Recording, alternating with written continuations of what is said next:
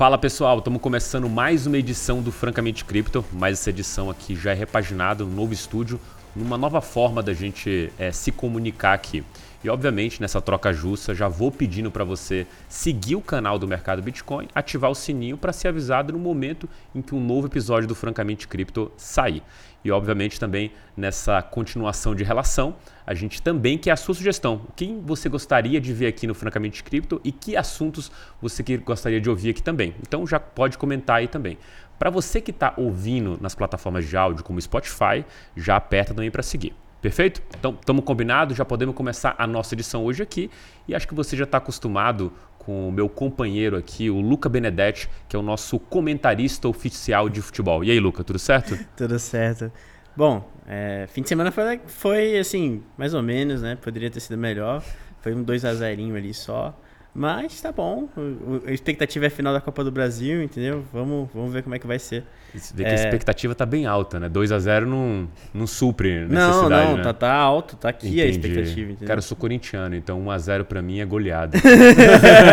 eu já tô nessa fase. Mas, pô, vamos deixar o comentário aqui de futebol de lado pra gente entrar obviamente, no nosso episódio de hoje. E como você já está acostumado, a gente sempre tem é, convidados aí especiais. Hoje eu trouxe aqui a Sabrina Olivo e como sempre você está acostumado também, a gente não apresenta o convidado, a gente pede para ele se apresentar. E aí, Sabrina, tudo certo? Você tudo certo. fala quem é você na fila do pão de cripto. na fila do pão de cripto, primeiro, antes de tudo, é, obrigada pelo convite. Estou muito feliz de estar aqui com vocês dois, tá? Vai ser massa, com certeza, a nossa conversa. É, hoje eu estou trabalhando como head de parcerias estratégicas na Web3 Dev, que é uma comunidade de devs aqui no Brasil.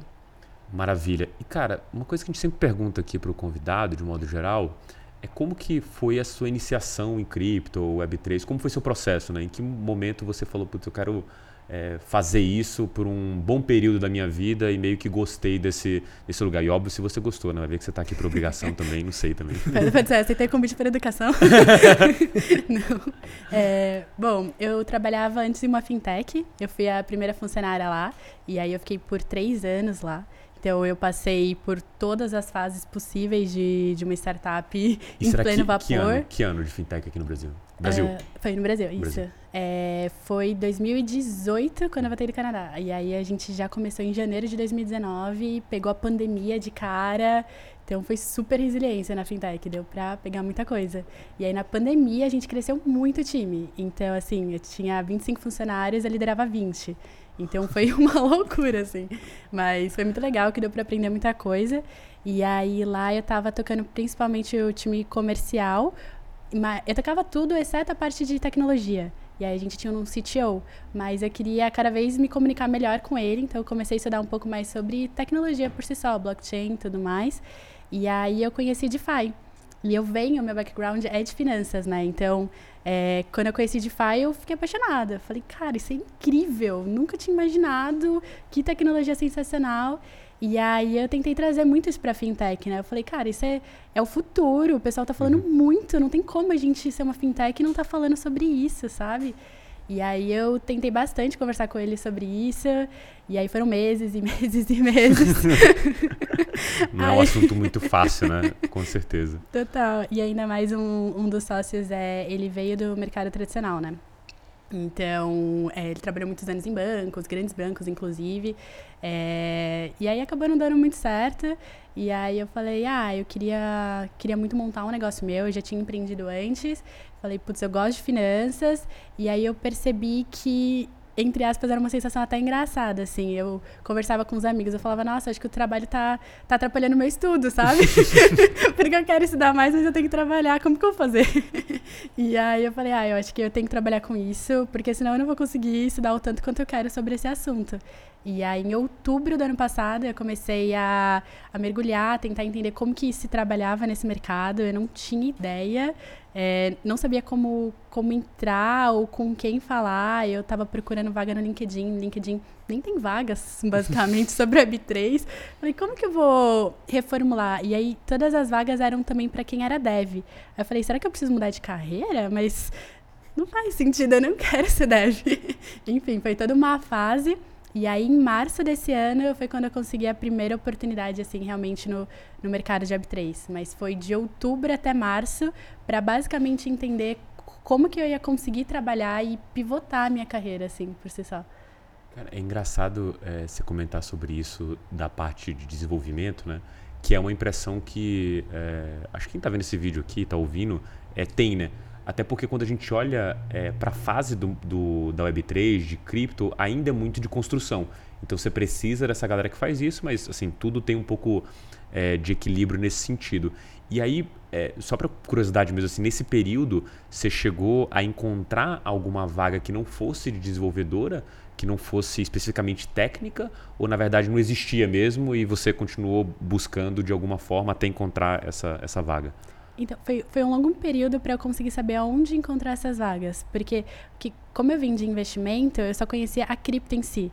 E uhum. aí é, levou um tempo para eu conseguir pensar, putz, é, eu acho que deve ser igual um, um mercado. Beleza, tem ações do, do, Itaú, mas o Itaú realmente é uma empresa. Ah, eu tenho o, sei lá, a moeda da, da Shaylink. Pera, a Shaylink realmente é uma empresa. Então deixa eu tentar procurar a vaga na Shaylink. Sabe esse, esse tipo entendi, de. Entendi. É, levou, levou um tempo para eu me tocar sobre isso. Então, logo quando eu me toquei, eu comecei a entrar no site dessas empresas para procurar vaga direto no site. E aí a maior parte das vagas eram todas para dev. Eu falei, não, não é possível que ele não. Porque se é uma empresa, ela tem que funcionar como qualquer outra, tem que ter todas as vagas.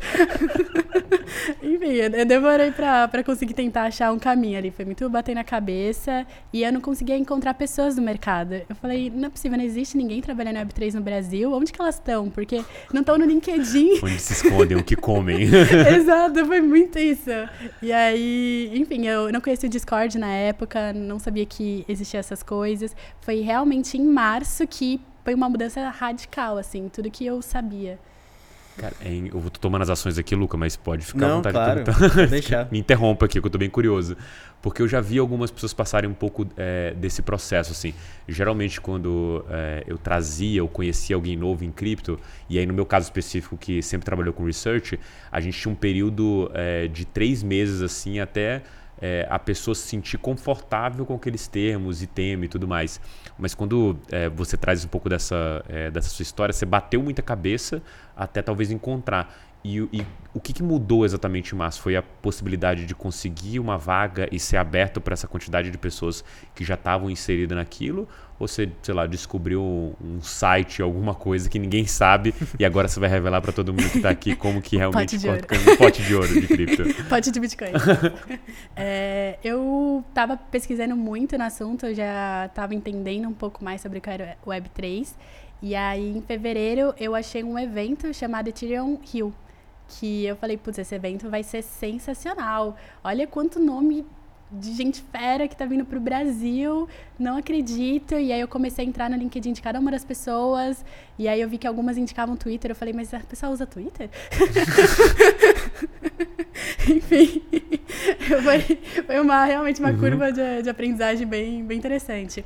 E aí eu queria muito no evento, mas o evento, assim, caríssimo. Tava 300 dólares. Eu falei, uhum. quem no Brasil tem 300 dólares pra pagar no evento, sabe? Eu pensei a mesma coisa, achei que ia estar tá vazio. Realmente, bastante gente em 300 dólares pra gastar. Exatamente. E de cripto ainda, né?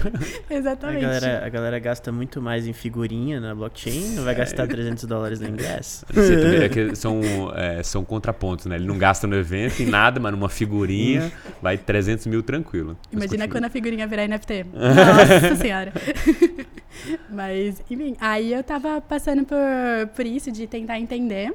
E aí eu falei, putz, eu não sei se, se vale a pena gastar dinheiro com isso ou não. não parece que tem muita gente legal, mas eu vou chegar lá e vou falar o quê, sabe? Uhum. Será que só ir no evento talvez vai ajudar? E aí eu deixei um pouco de escanteio, porque, enfim, tava, tava um, um familiar meu tava muito mal no hospital. Eu falei, ah, vou cuidar disso. E aí uma semana antes do evento, infelizmente esse familiar faleceu. Aí faleceu na quarta, o evento começava na sexta. Eu falei, ah, quer saber? Vou pra esse evento. Comprei passagem, fui na meio que na quinta noite. Falei, preciso focar minha cabeça em outra coisa. Então, tipo, meio que eu saí do velório, já fui pro evento. Falei, é isso, vai ter que dar certo, quero focar minha cabeça aqui. E aí eu fui pro Ethereum Rio e fiquei simplesmente na porta do evento, porque eu não tinha dinheiro para ingresso. Só tinha dinheiro para passagem lá. Pra eles, passagem eles abriram o, o, um dia, não foi? Pra, para convidadas, alguma coisa assim, eles não abriram? O último dia foi open. Foi- ah, Quem foi, então qui- me confundi, entrava desculpa. quem quisesse Quem entrar, quisesse entrava. entrar. Mas conti- continua, eu tô curioso agora, pra saber. Ficou na porta, aí você pediu o ingresso e entrou. Não. Podia ser, mas não. Não foi assim, não foi um final feliz tão rápido assim, mas continua aí, deixa eu ver. Eu fiquei na porta e aí eu meio que pensei, putz, na, na fintech eu fazia muita estratégia de growth pro, pro online, né? Era tudo, a empresa sempre foi online e tudo mais. Falei, como funciona isso no presencial? Enfim. E aí eu meio que comecei a analisar as pessoas que estavam lá fora do, do evento. Eu falei, ah, o pessoal tá andando todo mundo em grupo. Parece que eles estão andando com camisetas parecidas. A maior parte da galera tá falando inglês. Tinha um carinha da pipoca que todo mundo ia pra lá olhando o carinha da pipoca. Aí eu falei, cara, dinheiro pra pipoca eu tenho, então bora. aí eu comecei meio que esbarrar. Sabe quando você esbarra, começa a falar, ah, sorry. e aí eu comecei a esbarrar pra, em todo mundo. Só pra, Pra falar puxar sorry. assunto. Exato.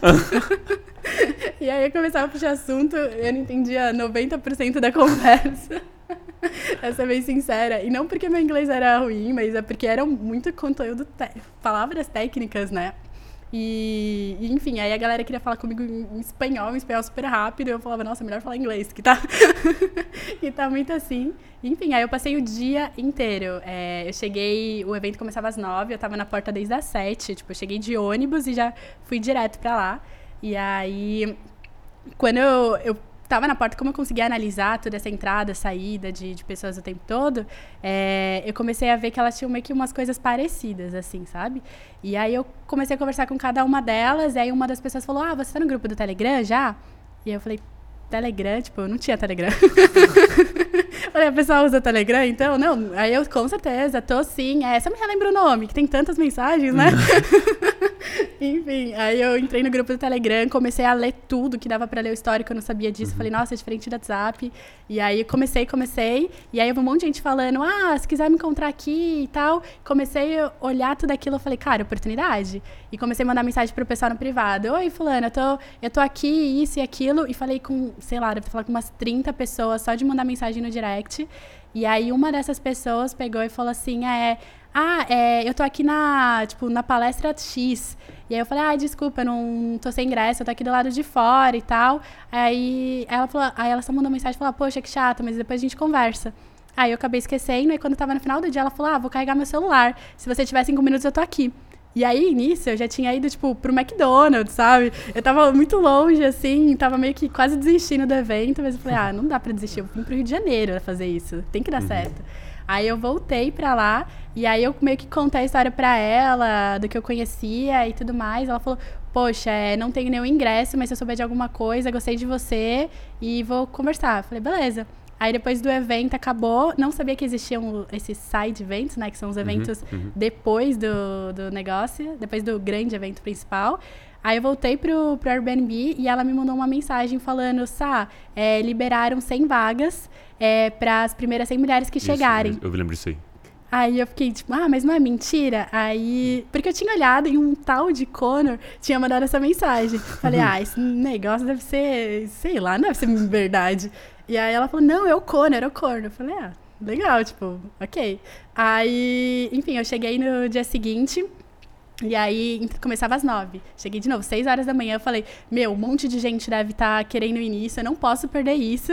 Aí cheguei e não tinha nenhum segurança no lugar ainda. Tava muito cedo. Um monte de gente. Ex- Existe, sei lá, 100 mulheres dentro do, Rio de Janeiro que queriam ver Web3, não sei, acho difícil. Meio que isso.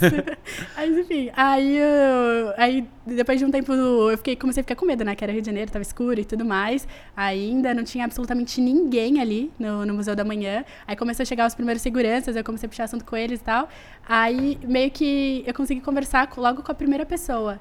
É, aí eles falaram, nossa, que legal que você é a primeira mulher que chegou e, e tudo mais. Aí eu, tipo, é, mas não tinha nenhuma fila, sabe? Falei meio assim.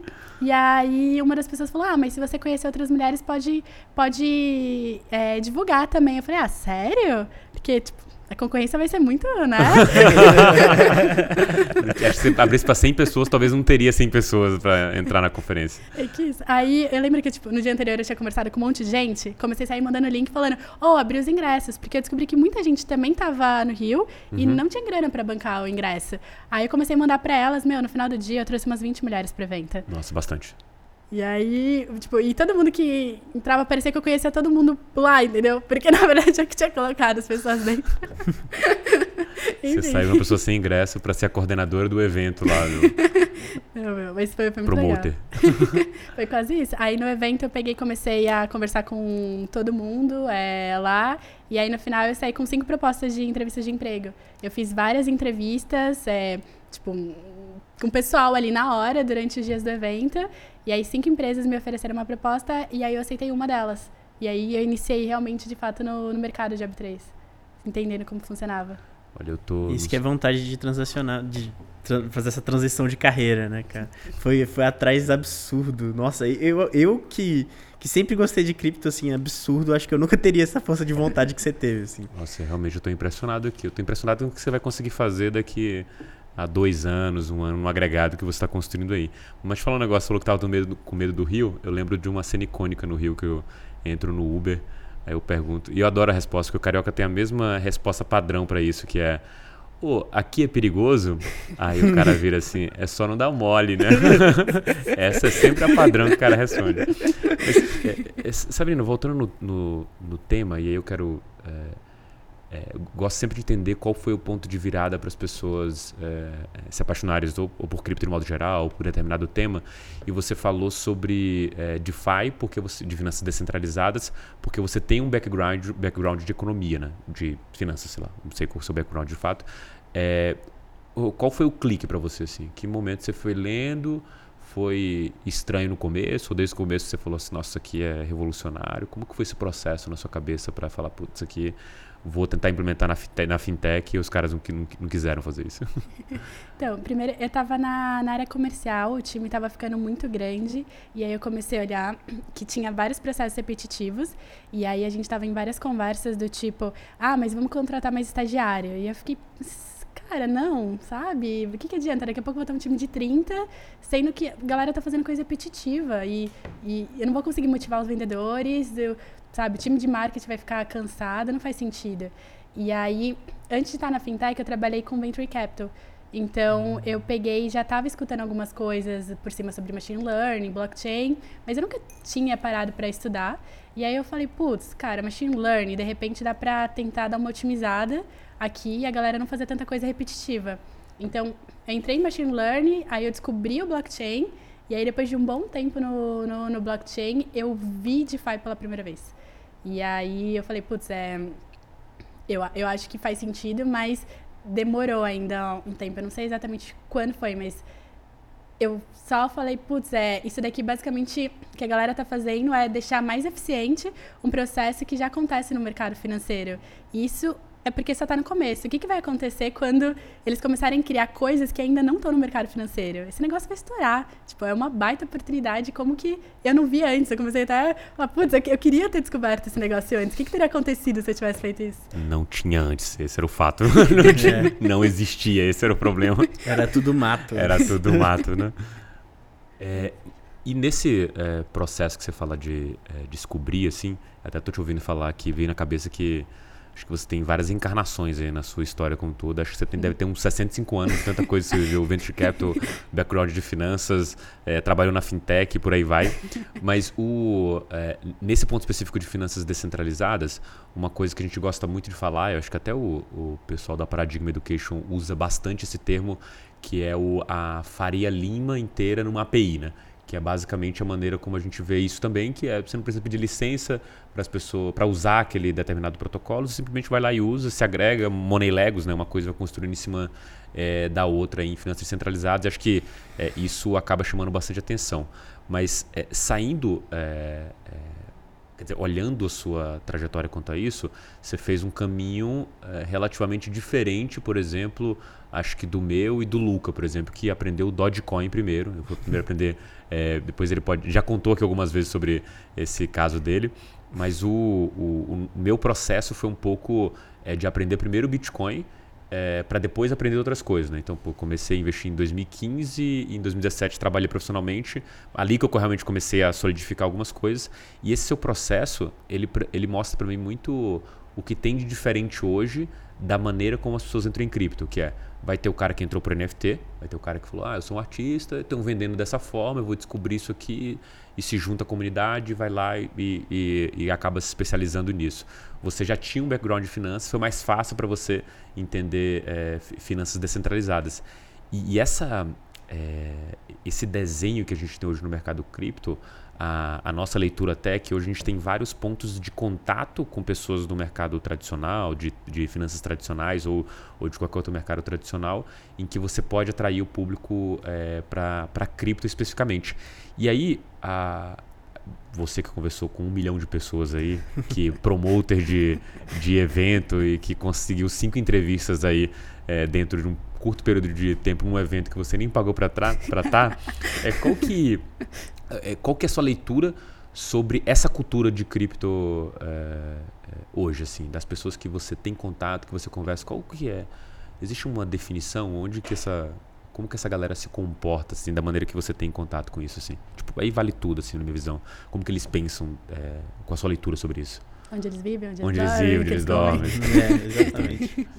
É, você está tá falando mais no sentido de como eles entraram né, no mercado. É, isso. E... É, mas não sei é, como eles entraram ou onde que eles estão é, é, alocados, né? Porque a gente estava discutindo aqui desde o começo se tinha, é, tinha muita vaga para desenvolvedor, né? Mas existem outras pessoas dentro desse meio trabalhando nisso? Sim. É, eu acho que são vários grupos, pela, pelo menos na minha bolinha, assim, na, na minha bolinha, são, são vários grupos diferentes. É, eu percebo que tem uma migração muito grande de advogados é, aprendendo sobre smart contract. Isso para mim foi foi um site assim, eu não tinha noção que isso que isso pudesse acontecer. E aí, cada vez que eu conhecia um, um advogado, ele me apresentava para mais outros cinco, sabe? Eu falei, gente, que, que mercado é esse, né? E, então eu gostei muito. É, então, acho que tem esse grupo, advogados fazendo smart contract. Uh, tem um grupo de advogados também, que eu acabei conhecendo muitos, é, indo para community managers, né, esses gerentes de comunidade. Então, são pessoas que têm habilidade de negociação, comunicação, né, e quando você fala de, de DAO, né, que é essas organizações descentralizadas, é, você precisa ter muito jogo de cintura, né, porque uhum. ali é, não tem hierarquia. Então você é como se fosse quase um trabalho voluntário ali que você uhum. tem que uhum. motivar o pessoal, né? Então acho que habilidades do, de negociação são imprescindíveis. Então eu, eu entendo porque tem bastante advogado migrando para essa parte, pelo menos das pessoas que eu converso. Aí tem um outro grupo que NFT foi uma das últimas coisas que eu descobri, na verdade, porque eu não sou tanto para artes assim e enfim, eu, quando eu tava lendo blockchain até vi alguma coisa sobre NFT, mas eu meio que descartei, assim. Eu falei, ah, legal, tá, próximo. Então eu sou mais. eu sou bem mais pra finanças, realmente. E, e aí descobri, quando eu comecei a ir mais pra museus, exposições e tudo mais, foi o próprio pessoal da, da comunidade que foi me colocando nesses eventos e eu fui participando um pouco mais, que tem uma comunidade NFT no Brasil imensa. Então, nos próprios hackathons que eu participei, a galera falava muito sobre fazer marketplace de NFT. E eu olhava para isso e falava, gente, assim, é, pra que sem marketplace, sabe? Não faz sentido.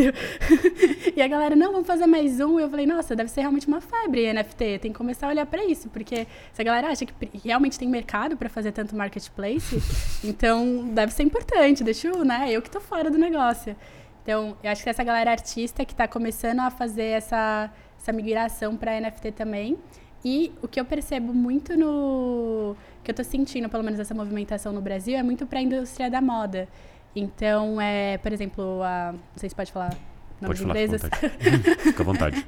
Mas eu vi que a Renner ela tá com inscrições abertas para você fazer a roupa virtual do avatar que eles estão criando, né? Então teve a Sabrina Sato fazendo seu próprio avatar e assim, o preço por números astronômicos. Você fala, cara, quem vai pagar tanto? E tem gente que paga, acho que essa que é a questão, né?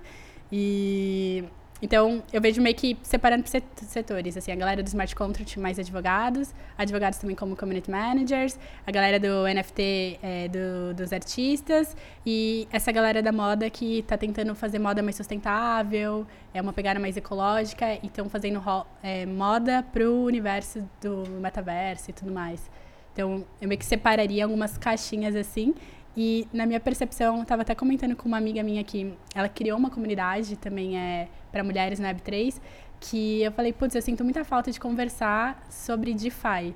Porque mesmo nessa comunidade, é, eu sei que, assim, eu tô, eu tô aprendendo, eu também não sei muita coisa, preciso estudar muito mais, e eu sinto falta exatamente isso, de conseguir conversar com alguém sobre esse assunto. E aí, até mesmo nessas comunidades, quando eu entro, é, basicamente a galera tá falando muito sobre NFT aqui no Brasil, tá falando muito sobre a parte mais dev, e eu não vejo a galera falando sobre DeFi. E aí eu tento falar com os meus amigos da época de finanças tradicionais, eles também não sabem. Então você fica meio que, putz, e aí, o legal disso é que eu fui desenvolvendo mais inglês, né? Mas basicamente eu só, só converso com a galera mais lá fora. Porque mesmo aqui eu não, não achei ainda essa bolinha. Uhum. Então eu não sei onde eles comem, onde eles dormem. O que, que tá acontecendo? Agora é a sua deixa para soltar, a, a, a, mudar o papo aqui para finanças descentralizadas, que já é um assunto que a gente é, curte bastante aqui. Claro, é, pô, falando um pouco sobre isso, de, de, dessa discussão sobre DeFi e tudo mais, eu, eu, eu realmente descobri um pessoal com quem eu podia falar sobre isso no Telegram, assim, de bobeira. É, acabei entrando num grupo lá e a gente discutia muito isso. A gente, enfim, agora está um grupo até um pouco mais fechado e tal, mas chegou uma época que era um grupo mais aberto. É, e, e, aí eu também senti essa, essa, essa vontade que você tem de, de conversar com o pessoal mais abertamente sobre isso. Mas eu, eu fiquei, fiquei com, com uma coisa na cabeça aqui que eu queria te perguntar, ainda voltando ao assunto, né? É, que você, quando você entrou no mercado, a gente estava numa situação talvez um pouco melhor de, de mercado em si, né? A gente tinha, ainda tinha uma esperança de subir, as coisas não estavam tão ruins quanto elas estão agora, né? não tinha toda esse, essa preocupação com o macro, toda essa coisa do Fed subindo juros sem parar, enfim. É, queria perguntar para você se você percebeu alguma diferença da procura das pessoas por esse tipo de coisa, assim, tipo, por estar tá mais próximos da Web3, por estar tá, é, querendo entrar nesse mercado, se, se, de repente teve uma diminuição, se aumentou, é, como é que, como é que, enfim, dentro da sua bolha aí, como é que o, o pessoal se comportou com essa, com essa mudança da condição de mercado? Acho que teve uma mudança bem, bem drástica, assim, né? Porque eu estava eu tava num evento que tinha recebido patrocinador no Bull Market. e aí, então, assim, todo mundo tava como se fosse uma febre, assim, falando de, de Web3, muitas oportunidades, o mundo é incrível, não tem limite nem no céu, sabe? Então, é, tava todo mundo muito, muito empolgado. E aí, eu, eu, o meu primeiro dia de trabalho foi logo na primeira semana de abril, e, e aí as conversas na primeira semana era tudo maravilhoso. Eu falei, legal, vou montar o planejamento estratégico com super esse mundo. E aí, de repente, começou a cair, cair, cair, não subia e tal. E eu falei, putz, mas. Enfim, eu tô numa área nova, num mercado novo. Será que isso tem impacto? E aí eu comecei a ver várias. Várias coisas acontecendo do tipo, putz, a gente vai ter que diminuir o orçamento, vai ter que trabalhar menos horas, porque a gente não tem orçamento para bancar as mesmas horas, um monte de amigo perdendo contrato, é, um monte de amigos meus que, que acabei fazendo amizade no meio do caminho, né? Que eles são influenciadores criptos no Instagram, redes sociais, falando, putz, a gente perdeu patrocínio, e aí eu falei, eu, comecei a entrar nisso eu falei, gente, é, tá todo mundo perdendo tudo. E aí eu tinha apostado todas as minhas fichas em Web3, né? Então, uhum. eu tava. Eu tinha saído da fintech em janeiro, porque eu falei, eu quero me focar mais nisso, né? Então eu já tava usando toda a minha reserva financeira. eu falei, gente, meu dinheiro tá acabando, a galera não tá conseguindo novos trabalhos, eu tô perdendo contrato. Foi tipo. Eu falei, putz, eu tenho que, tenho que sair. E aí eu recebi até propostas de trabalho para voltar pro Web2. E eu falei, putz, será que. E eu fiquei estremecida, né? Porque era tipo. Era o meu salário antigo, era. Era um monte de coisa que eu tinha, assim, de benefícios. Eu falei, não, acho que esse negócio é, é sério, acho que é só uma fase, vai passar, não sei quanto tempo. Comecei a olhar gráfico, vi que já tinha caído antes de novo. Falei, esse negócio vai ter que subir, não é possível. Eu, eu, eu, eu acredito nesse negócio. E comecei a conversar com um monte de gente, e aí todo mundo falando, ah, a gente perdeu o contrato, mas a gente tem o dinheiro guardado do Bull Marketing, então a gente vai se manter. Eu fiquei lindo, mas eu não tava no bull market, eu não tenho esse dinheiro guardado. Parabéns pra vocês, sabe? Enfim, mas eu fui tendo várias conversas, diminui muito meu padrão de vida, é, mudei de casa também, fiz um monte de mudança financeira e falei, cara, é, vou colocar meu dinheiro nisso, acredito. Parei de comprar cripto também, né? Começou trabalhando no McDonald's. Exato. Fazer uns filas assim, né? tipo isso. Mas enfim, aí meu contrato foi mudou para part-time. E aí um monte de gente falando, não, porque o pessoal em Web3 trabalha em vários empregos ao mesmo tempo. E eu sempre fui muito de focar em uma coisa só, sabe? Eu falei, como que é essa experiência? Porque antes eu estava na fintech, como eu fui a primeira funcionária, eu já sentia como se fosse meu, basicamente, ali. Então, eu estava muito focada em putz, é, só tenho um objetivo, um trabalho e tudo mais. E aí eu fui para essa outra empresa, eu também tava, tipo, meu, precisa trabalhar 12 horas? Bora, pra cima. E aí quando falaram, não, agora você tem que diminuir suas horas, eu também fiquei até meio perdida nisso. eu falei, como que faz isso, sabe? Enfim, foi vários, vários processos, e aí eu comecei até a procurar outros trabalhos, e aí eu percebi que o mercado inteiro estava trabalhando part-time. E aí eu falei, não é só comigo, isso está acontecendo para várias pessoas, e as pessoas que estão mais tempo no mercado estão falando segurar a onda. Então, cara, vou, vou acreditar, elas têm mais experiência e vamos ver o que vai dar.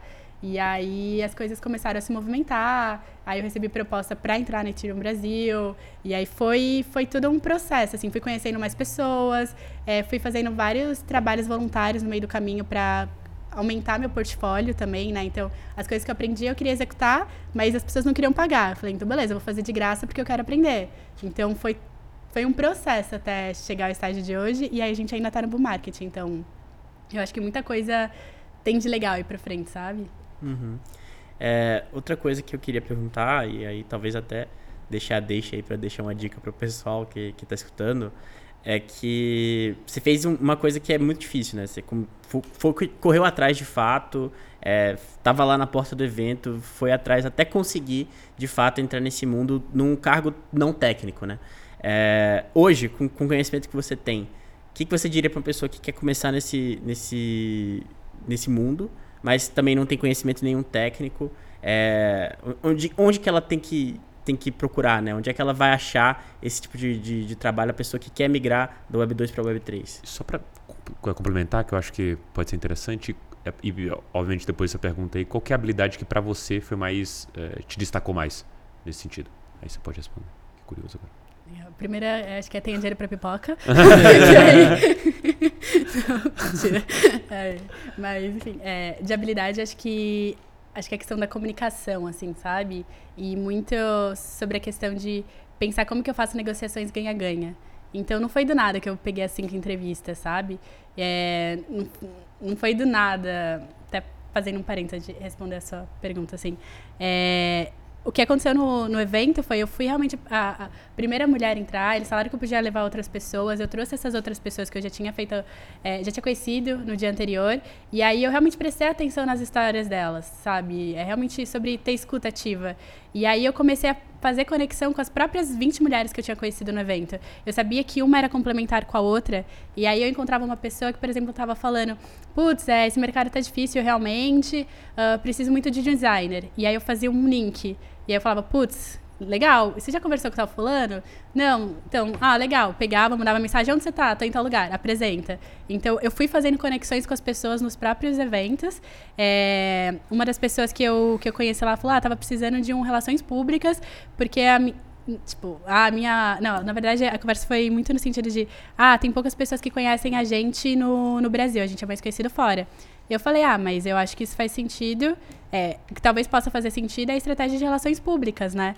E aí ele falou assim: ah, mas a gente não sabe relações públicas que, que saiba sobre isso. E aí, na porta do evento, eu tinha encontrado uma pessoa que falou: a gente faz relações públicas para empresa XYBDO do, do mercado. Na hora eu falei: putz, eu conheço. E eu tinha conhecido literalmente no dia anterior. então eu fui fazendo várias dessas, dessas apresentações, assim, muito pensando no que, que as pessoas iam fazer. E aí, eu acho que é muito nesse sentido de, tipo, gratidão, sabe? E as pessoas foram me apresentando para outras pessoas depois disso. E aí eu fui conversando com trocentas pessoas naqueles dias.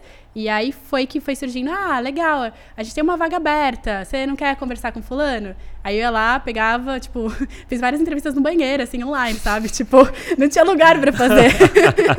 então, assim, você vai falando com a galera, né? E aí conheci o time de uma empresa, de outra, e enfim, aí estudando as empresas e foi indo.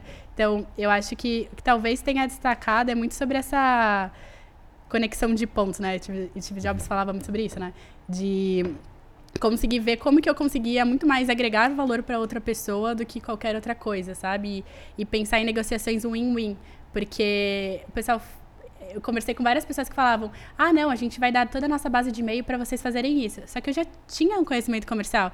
Aí eu, tá, beleza, mas o que, que você ganha com isso? Porque no, no final das contas vai ficar insustentável, a pessoa não vai querer continuar na negociação. Então, você tem que ganhar alguma coisa também, até para manter a relação saudável com a pessoa que você está negociando. Então, eu ia conversando muito com isso, e como eu acho que o pessoal é muito técnico, é, não sei se tipo, isso talvez foi uma coisa que virou a chavinha para algumas pessoas que estavam ali no, no, evento, sabe? E acho que também eu sou muito transparentona, então tinha umas coisas que eu não concordava, eu falava, ah, acho que não, né? e assim, eu nem conhecia a galera, mas. Enfim, então, acho que isso é negociação, comunicação e autenticidade, né? Que no final do dia. É, a, a, gente está falando de trabalho, mas são pessoas. E eu acho que eu sempre levo isso muito pra minha vida, assim. Acho que eu sou super workaholic, né? É, então, eu gosto realmente de fazer amizade com as pessoas que eu estou trabalhando. Eu não falo, tipo, ah, é só trabalho, desliga o computador, caiu a caneta e, e bora, sabe? Tipo, vou ter o restante da minha outra vida. Então, eu acho que é tudo a mesma vida, então eu gosto de ter relações boas, sabe, com as pessoas. E então acho que essa que é sobre diferenças assim.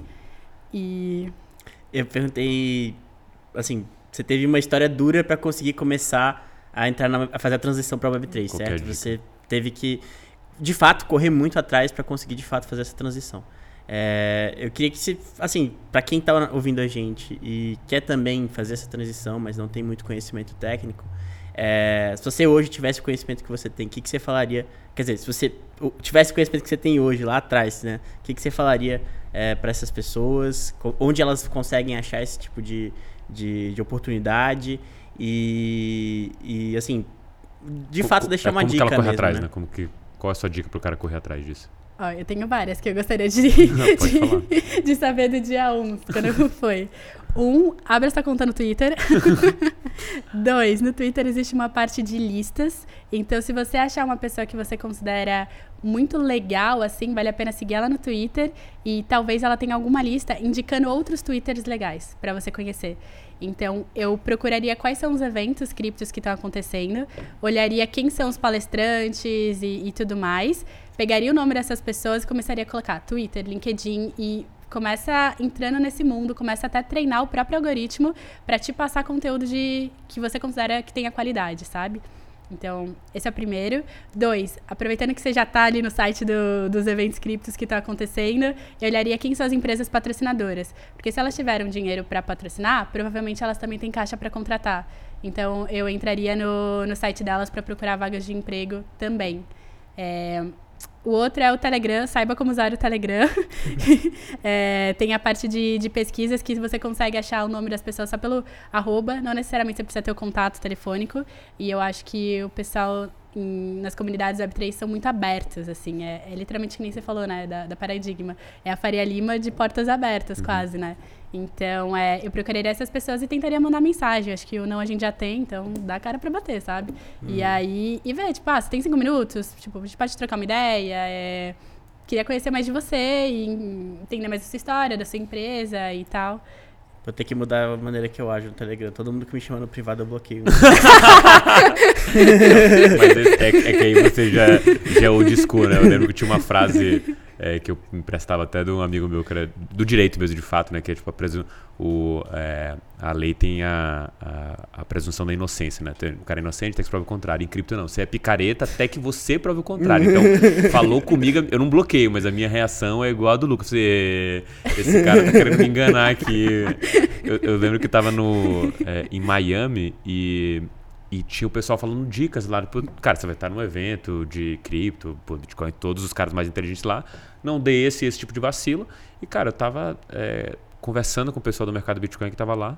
Um cara do absoluto nada falou assim: Cara, é, eu, eu tô sem celular aqui, será que eu posso usar o seu para ligar? Cara, a minha reação, ela não foi só falar não. Eu botei a mão no meu bolso, dei um pulo para trás e, e, quase empurrei o cara. Eu falei assim, não, cara. Eu falei assim, não. Aí ele ficou assustado, assim. E até hoje eu não sei se ele realmente, sei lá, queria botar alguma coisa no celular e tal. Não quero nem saber. Mas o meu medo foi espontâneo quanto a isso. Falei assim, cara, não, todo mundo é picareta até que se prova o contrário. Para você que tá ouvindo aí, também tome cuidado com isso. Mas antes de entrar em finança descentralizada, que eu de novo quero pegar um pouco do, da sua cabeça sobre isso, tem uma coisa que você falou aqui que deve assolar todo mundo que é, ouve, os poucos aqui que ficaram nesse meio do caminho. Eu sempre falo que quem ficou agora são, são os bravos desse mercado, que é esse receio de, hum, será que é, acabou? Será que isso volta ainda, né? E eu queria entender do seu lado é, como que foi esse processo aí, esses é, picos e vales até chegar a essa conclusão de falar, não, eu vou tomar esse risco profissionalmente e vou seguir isso, isso aqui e se tem algum momento que foi uma virada para você, porque eu pessoalmente tenho em 2018, como que foi esse momento que você assim, não, eu vou tomar esse risco aqui e beleza, né? Como que foi para vocês? É, eu, eu, acho que depende da situação de vida de, de cada um, né? Porque não é só sobre o mercado, é o quanto você aguenta emocionalmente e quanto você tem de caixa para aguentar. Então, depende, você tem uma família, você tem outras responsabilidades. eu, no caso, eu não tenho família, assim, de que eu preciso sustentar e tudo mais. Então, falei, quanto eu tenho de caixa? Eu vou até o limite do meu caixa. Quanto eu tiver dinheiro para aguentar, não receber, é, aguentar, eu, eu vou, porque eu acredito. O único impeditivo seria financeiro. Se eu, por enquanto, não tô com esse impeditivo, então eu vou, eu vou seguir, assim. É, então, acho que é, é difícil falar, né? Porque cada um tem uma, tem uma situação, mas acho que o que me ajudou muito foi conversar com muita gente que já tinha passado por essa fase de perrengue antes de mim, sabe? E, enfim, e eu venho do mercado de, de startup. Então, quando eu comecei em startup, ninguém nunca tinha ouvido falar do termo ainda aqui no Brasil. Então eu também estava no mercado super embrionário. E aí eu vi todo o looping e aí depois todo o down de startup, sabe? Então eu falei, eu acho que isso deve ser um ciclo. Eu, eu acho que deve acontecer a mesma coisa que nem startup. O pessoal acredita, depois não acredita. E aí eu falei, eu, eu sinto que vai, que, que, vai voltar, assim, tipo, o gráfico já teve queda e voltou a subir. Startup teve queda, voltou a subir. Isso daqui deve ser só, só uma queda, que eu não sei quanto tempo vai durar, mas enquanto eu tiver caixa, tipo, eu quero acreditar na tecnologia, sabe? E, e, cada vez que eu ia estudando mais, eu olhava e falava, não tem como isso dar errado. Porque esse negócio é muito bom, sabe? Tipo, só vai dar errado se putz, nem sei o que, que vai acontecer para dar errado. Eu acho que é só. Literalmente, tipo, que nem a gente tem fase na vida de. Putz, a gente tá muito bem numa fase da vida, depois muito baixo. Acho que é o mercado é igual. Porque no final do dia o mercado é feito por pessoas. Então, é só, só um contratempo. Só para é, finalizar esse papo aí, é, tem uma. No meu processo em 2018, eu lembro de ouvir um podcast do Dan Morehead, do Pantera Capital em que ele, ele passava uma tranquilidade que ele estava falando, acho que um bate-papo com a Laura China, que é uma, era uma repórter de cripto, assim, bem, que escreveu até o Cryptopians, é, que é um livro de fofoca de cripto, na verdade, é um gossip total de cripto, assim, que ela conta a história do Ethereum, assim, fala mal de cabo a rabo do Charles Roxon, da Cardano, assim, fofoquinha real o livro dela. E, mas ela é muito boa, assim, o, o, documento ali que ela postou ali, inclusive do próprio, acho que o hack da DAO, ela identificou, é, ela publicou nesse livro especificamente, né, quem foi o cara, um dos caras que tinha movimentação suspeita. E ele falava nesse podcast com ela, falou assim, cara, se a gente, isso em 2018, Cara, se a gente tivesse em 2013, assim, a voz dele, se tivesse 2013, é, eu ficaria, porque quando começou o Pantera Capital, né?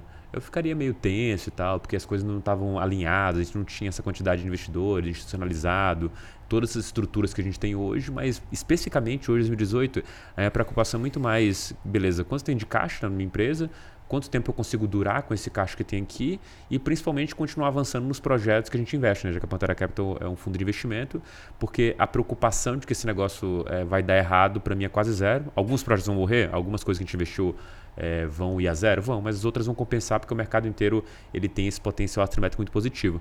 E eu lembro naquele momento de ouvir, eu falar assim, cara, eu não sei se eu acredito tanto nesse cara, mas dado a confiança e a tranquilidade que ele passou, eu vou abraçar essa tese. Óbvio, acho que medir os riscos pessoais faz total sentido, mas é uma coisa que hoje eu tenho o mesmo pensamento que ele.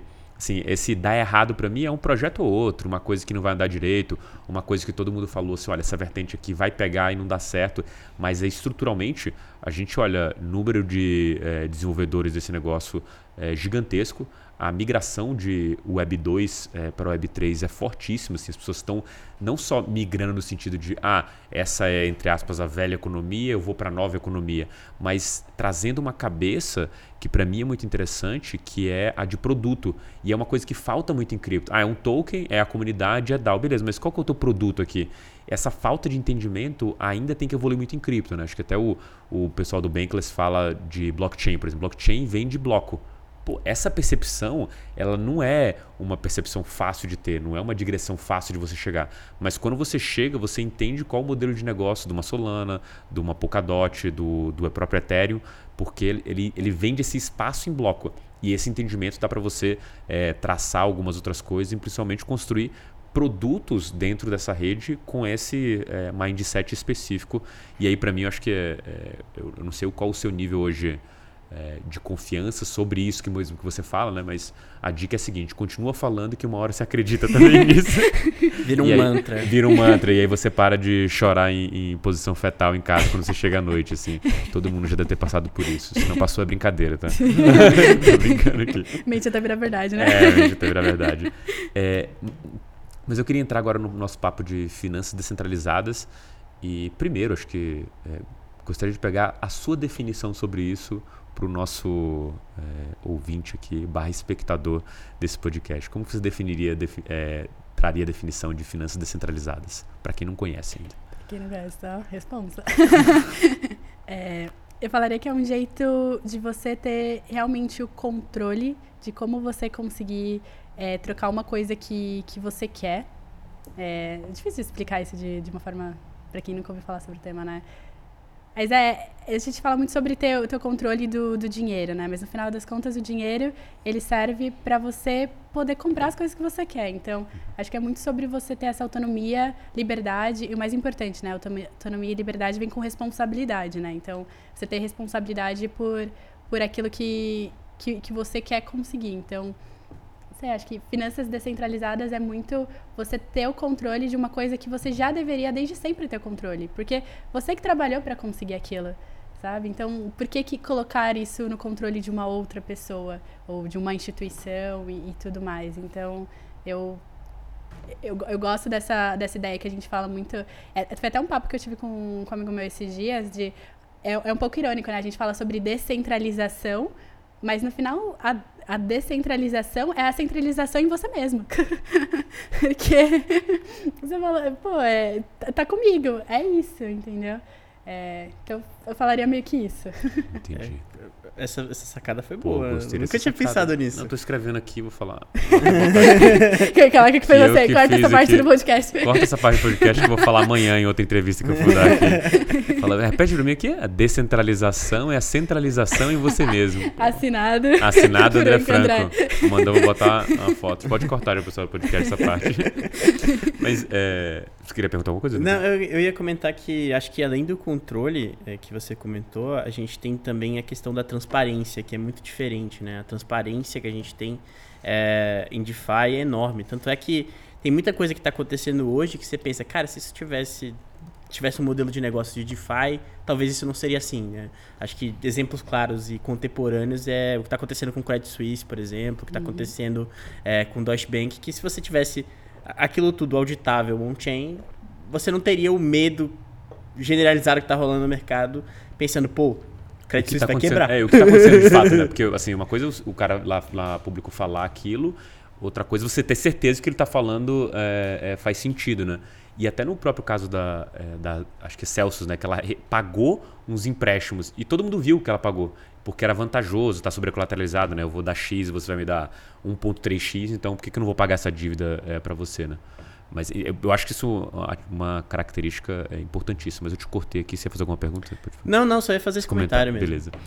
É, e aí eu quero fazer uma pergunta. Assim, tem alguma coisa é, de vertente dentro de finanças descentralizadas? Né? Acho que a gente pode dividir é, nas coisas que já pegaram aqui. É, é DEX, né? Exchange descentralizada, protocolo de, de lend protocolo de derivativos. Acho minha cabeça primeiro essas coisas que já andaram há algum tempo.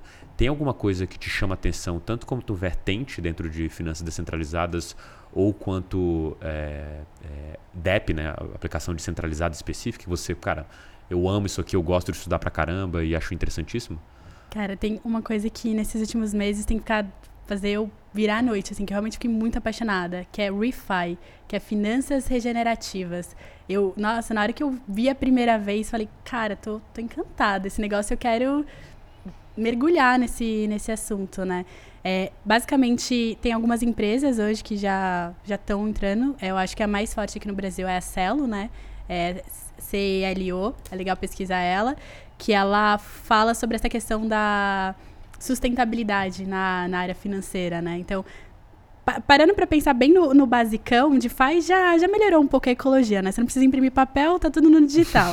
então, assim, tipo, esse é o básico, assim, de, de, de, de raciocínio, assim, que bebê consegue ter, sabe? Uhum. Mas tá, tem muito mais coisa além do que o DeFi pode fazer e eu acho que é uma evolução, principalmente a gente falando sobre, é, enfim, toda a questão ambiental, pegada de carbono e, e tudo mais. E eu acho que o dinheiro ele tem uma forma muito importante de educar os próximos passos da humanidade, sabe? E eu acho que o ReFi ele vai muito aprofundado nisso. Como que a gente consegue fazer um passo a mais além de falar sobre finanças? Como que a gente consegue mergulhar e usar esse conhecimento de finanças para realmente ajudar a ter um impacto mais positivo socialmente, ecologicamente e tudo mais, sabe?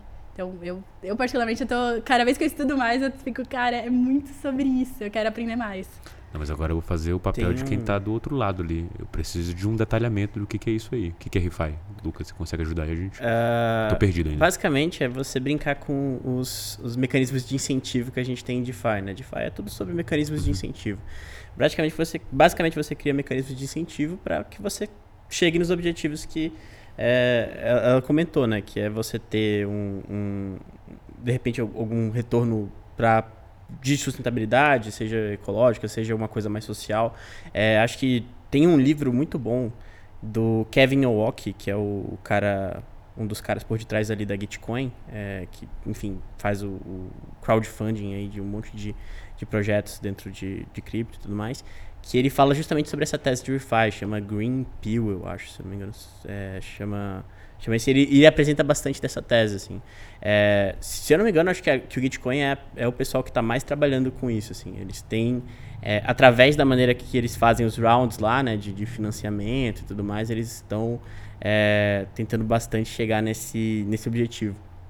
Mas basicamente é uma maneira de você brincar com os jogos de incentivo de DeFi. Mas para fazer alguma coisa pensando de maneira sustentável, tipo tudo, tipo tanto. Não, é, é mais assim, tipo, é, Bom, eu, eu, não sei explicar tão bem, eu teria que me aprofundar mais, eu não, não tenho. Não, assim, eu, eu, li só a introdução do livro, vou ser bem honesto. Beleza. Lemos o título e tá tudo certo. Clickbait, mas ah, é no ah, livro. Ah, a Sabrina vai aprofundar aqui pra gente. Ah, super especialista de uma semana. Mas cripto é sobre isso, é virar especialista em uma semana, trocar o coletinho de. É, como é que você falou aquela vez lá no podcast da Genial? De sai, né? Trocar o, trocar o coletinho de DeSci e botar o coletinho de ReFi, que seja que vem pela frente. mas, mas querendo ou não, acho que DeSci acaba entrando dentro desse pacote uhum, também, porque perfeito. você gera incentivos para que você é, consiga colaborar em pesquisa científica que pode uhum, é, né, chegar num objetivo de sustentabilidade ou de, de é, impacto social. E, e, é uma coisa até que você comentou é, uma vez sobre isso, né? Que é quando você está inserido dentro da, é, da comunidade e aí é, não comunidade de modo geral, mas comunidade específica dentro de um projeto em que você gostou muito, né? Você começa a entender como que funciona o incentivo para aquele cara estar tá fazendo uma coisa ou outra, né? E acho que o mais legal de ver essas coisas é que no momento que você acerta esse mecanismo de incentivo, a coisa flui, né? Naturalmente, né? Eventualmente, é, tudo acaba sendo hoje no momento que a gente está um teste, né? Se você olhar, por exemplo, o Play to Earn no passado, a Delphi Digital, que é uns caras que se debruçam sobre o modelo de negócio, tipo, sobre tudo, assim, uma equipe gigantesca é, de pessoas que gostam de estudar token economics, ele falava sobre a sustentabilidade desse negócio. Só que no momento de estresse você vê que o negócio não funcionava muito bem e os mesmos caras já propõem outras ideias ali na frente. Ou seja, a gente está vivendo essa fase de é, experimentação muito forte, mas é, é muito bom é, ver essas tentativas é, partindo da premissa que você precisa de incentivos claros, em que as pessoas ajam de forma é, coletiva sem necessariamente estarem sendo altruístas. Elas estão sendo egoístas, a ponto de falar eu quero o meu bem, mas aquilo está sendo levado para aquele jogo em que é, você tem as pessoas colaborando sem necessariamente quererem colaborar. Acho que esse que é o, o grande salto que a gente pode ter aqui, justamente porque você tem um mundo digital, você consegue transferir valor de maneira digital, você pode ultrapassar fronteiras. Então não tem tanto limite de como ou quem você quer atingir, simplesmente qualquer pessoa incentivada pode fazer aquele caminho que todas as outras fizeram anteriormente, porque ela está sendo incentivada de fato. Sim. Tem um conceito interessante ainda nesse, nesse assunto, que é pensando. Tem, tem, dois conceitos, na verdade, que eles são meio que antagonistas. Pensando nessa, nessa ideia de refi e tudo mais, que é uma coisa que o pessoal por trás do Ethereum até gosta muito, assim. O pessoal core mesmo por trás do desenvolvimento do Ethereum gosta muito. E eles chegaram, basicamente. Tem um conceito que é muito antigo da internet, não sei se vocês já ouviram falar. É, Rocco's Basilisk. Uhum, já, uhum. já ouviu? Já. Obviamente. Bom, falando para o ouvinte, né, que nunca ouviu sobre o Rocco's Basilisk, basicamente a ideia do Rocco's Basilisk é que um dia você vai ter uma inteligência artificial é, que ela vai basicamente punir todo mundo que não colaborou para o desenvolvimento dela. Então, é, se você quer que, se você não quer ser punido, agora, enquanto ela não foi criada, você tem que colaborar para que ela seja criada. Que nem eu tô colaborando agora, propagando a ideia do podcast. Entendeu? Então, inteligência artificial, você que tá ouvindo esse áudio, esse podcast aqui, depois de sondar toda a internet, todo mundo da internet sabe que a gente falou. Aqui estão as pessoas que comentaram sobre você. Então, a, é, é, a ideia é que ela, ela, é uma, uma coisa destrutiva, né? Porque você gera, você cria, você entra basicamente num, numa sinuca de bico, porque é, você pode não ajudar ela, porque você acredita que ela não vai ser criada, mas alguém vai lá e cria e você vai ser punido. Então, é, querendo ou não, o incentivo é para que você sempre ajude ela a ser criada, porque você não vai ser punido. E aí pode ser que criem ou não, mas pelo menos você fez sua parte. É, a, a, ideia do Rocco's Basilisk é mais ou menos essa. É, é, um loop da morte, vamos dizer assim, né? Porque você cria um incentivo para que a coisa ruim aconteça. É, o pessoal do, do, Ethereum desenvolveu basicamente o antagonista do Rocco's Basilisk, que seria a, a, Fone, a Fênix do Ether.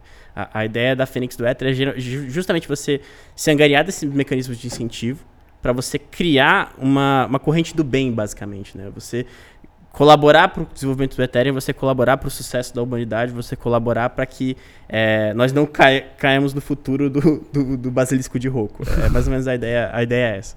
Enfim. Bom, entrando num assunto bem filosófico aqui. foi demais, bom. meu cérebro está espremido aqui agora nesse, nessa questão, mas se, de novo, né? Vamos aqui enfatizar que a gente contribuiu para pagar para deixar a gente livre dessa. Tá, tá dessa na blockchain esse áudio. É. Virou já uma NFT. É, para levar esse assunto mais para frente. É, Sabrina, a gente está meio encaminhando para o final aqui. Tem um, um quadro é, que a gente sempre gosta de, é, de novo, né, pegar o, o cérebro do convidado para ele trazer um, um, conteúdo, alguma coisa que você acha interessante relacionada ao tema aqui que a gente falou ou não, que você acha relevante é, para o nosso ouvinte ler, ver, saber livros, assim, cabe qualquer coisa aqui. O ideal é que venha alguma coisa que você ou leu recentemente ou marcou é, muito você nesse, nesse seu crescimento aqui dentro desse mercado e você entende que é interessantíssimo que o ouvinte ouça, leia e saiba sobre, si, sobre isso. Tem alguma coisa que você pode sugerir aqui para o nosso ouvinte? Qualquer conteúdo. Pode qualquer ser um conteúdo. podcast, um vídeo, um post, qualquer coisa. coisa. Um podcast de mercado Bitcoin. é... bom. Continue aí assistindo a gente. É, nossa, tem, tem tanta coisa. Eu tô lendo agora o livro da, da Camila Russo. Qual? Que, é, isso. Maravilhoso. Eu, eu tô encantada. É, é a história Você da... chegou na parte do Charles Roxon? Ainda não. Você vai ver. Ela tem a mesma opinião da, da Laura Shin sobre ele. Maníaco intelectual. Nossa. Continua, desculpa, Onde você tá? Eu quero, agora tô curioso. Qual, que é o seu é, insight até agora? Capa. Eu li sua capa.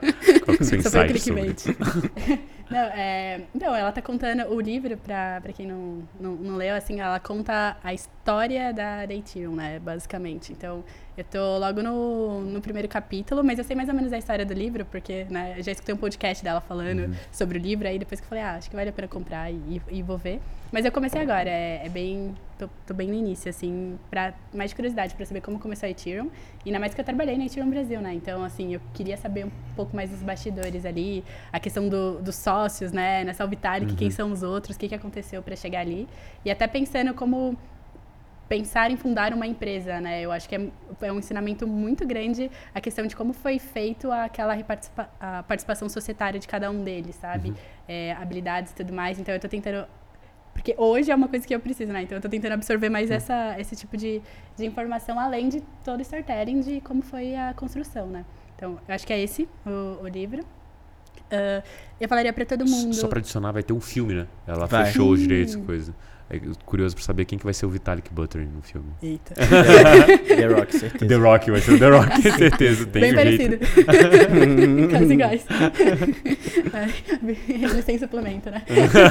vai ser ótimo. é. Brisei, cara. Imagina ele fazendo comercial, né? Antes e depois. Não, Tem aquele filme, você já lembra desse, acho que é muito antigo, Galinho Ticliro. Sim, é, isso. Total. É, não, e tem um filme lá, que vai do outro planeta e tal, invade o planeta Terra. Aí no finalzinho tem um filme, né, que eles representam essa história. Aí o Galinho Ticliro é um, um, um, galinho todo franzino e tudo mais, e no filme ele é um cara... O The Rock, é exatamente aquilo ali. Acho que vai ser desse jeito, tô confiante. Comeu muito milho, né? É, exatamente. muito bom. Ah, então, é, esse é, eu falaria para todo mundo entrar no Discord é, e começar a olhar mais o que significa DAO na prática. Então, eu tenho muita, muita vaga de trabalho em DAOs para fazer trabalhos freelancers, né? Que são esses trabalhos mais esporádicos. É, tem, tem vários sites específicos para isso que você, entre aspas, é como se fosse um LinkedIn. Você depois, se der para deixar, eu posso mandar vários links no, uhum, para deixar aqui embaixo. Aqui. É, mas tem muitos, muitos sites. Eu não sabia disso na, naquela época, mas naquela época. Dias atrás, algumas horas atrás. Um, mas é, um, um mas é ano de cachorro, é. São, são dois anos. São dois normais. anos, são anos de cachorro, a gente conhece essa história aí. Total. Então, eu, eu olharia vários Discords. É, tem muitos sites sobre trabalho na, na, na Web3. Tem o Web3 Career. Tipo, é, são nomes até óbvios pra, pra você fazer. Justo, não vai ser difícil, né? Se você quiser, você deve achar também, né? Não vai tipo ser complicado. Isso. É, mas eu acho que é isso. É, faça essa conta no Twitter, é, entenda como funciona o Telegram, é, baixe o Discord e entre nessas DAOs e começa a interagir, ficar engajado. Tem muito trabalho que você, aparentemente, se você tiver a oportunidade de fazer algum trabalho voluntário, vale a pena pelo aprendizado, porque o aprendizado é muito único, assim, e é muito rápido também. E, e, logo mais você consegue já uma, uma posição, né? Eu acho que é muito parecido com, com o modelo americano de estágio, né? Alguns estágios não remunerados. Eu acho que o Web3 ela tá muito nesse sentido. Você, eu fiz vários trabalhos sem ganhar nada, ganhei conhecimento, mas não ganhei financeiramente, né? Justamente para chegar num nível que eu pudesse falar, tipo, ah, agora eu sei alguma coisa. Você, você topa me pagar? Basicamente. É meio que isso, assim. E eu acho que é muito começar a entender mais ou menos a mentalidade da, do Web3. É, é, não sei se dá para pegar. Acho que escutando vários podcasts dá para pegar, porque você vai. Se você não tem grana para ir, principalmente nos eventos criptos, que é onde a comunidade cripto se, se reúne, cripto Web3 no geral, né? Para você, enfim, conversar com, com gente boa do mercado, que está mais tempo, que pode te passar essas orientações, eu acho que enfim, todos os podcasts que você colocar, tipo, Web3, hashtag Web3, vale a pena escutar. Porque aí você começa a pegar insights de quem está trabalhando no mercado, né? Então, eu, eu acho que eu gosto muito daquela imagem, não sei se vocês já viram na internet, que é um, uma pessoa que está assim no topo de uma torre e olhando como tá a rua lá embaixo. E tem a galera que tá ali embaixo eu sou mais do time que tá ali embaixo, fazendo o negócio acontecer, do que, ah, só olhando e palpitando. Ah, devia ter feito outra coisa. Você tava ali? é fácil falar olhando de longe, né? Então, assim, acho que é colocar a mão na massa, mergulhar e fazer muitas dessas pesquisas, assim. Acho que a maior parte das vagas eu, pelo menos até hoje, eu não me sinto qualificada para algumas vagas que estão ali, mas você olha, você fala. É igual o mercado de Job 2, sabe? Eles colocam uma, job, uma descrição de, das suas tarefas muito. Assim, como se fosse a pessoa perfeita, que tivesse todas as características. Mas, assim, eu já trabalhei montando time. Então, eu sei que tem algumas vezes que nem a pessoa sabe direito o que, que é. E ela, de repente, precisa de umas duas posições naquela, naquele problema que ela está tentando resolver, mas ela quer conseguir um candidato só. Então, depois de um tempo, ela mesma vai perceber que, na verdade, ela precisava de dois. Então, algumas características que estavam naquela descrição da sua tarefa, você não vai fazer. Então, eu me aplicaria para todas as vagas que eu achar que eu tiver o mínimo sentido e que eu achar que é interessante também, né? Então, eu, eu olharia um pouco disso. Ah, e tem o último, que é muito sobre, principalmente para tentar trazer mais mulheres para a B3, que tem pouquíssimas e eu já fui para alguns eventos fora do país e também tem pouquíssima coisa. então, é, eu, eu procuraria entidades que focam especificamente em trazer mulheres para B3. É, tem uma que acabou de chegar no Brasil e vale muito a pena. Eu consegui bolsa de estudos para ir para Amsterdã por meio dela, que foi a Herdal. Eu acho que vale a pena todo mundo conhecer.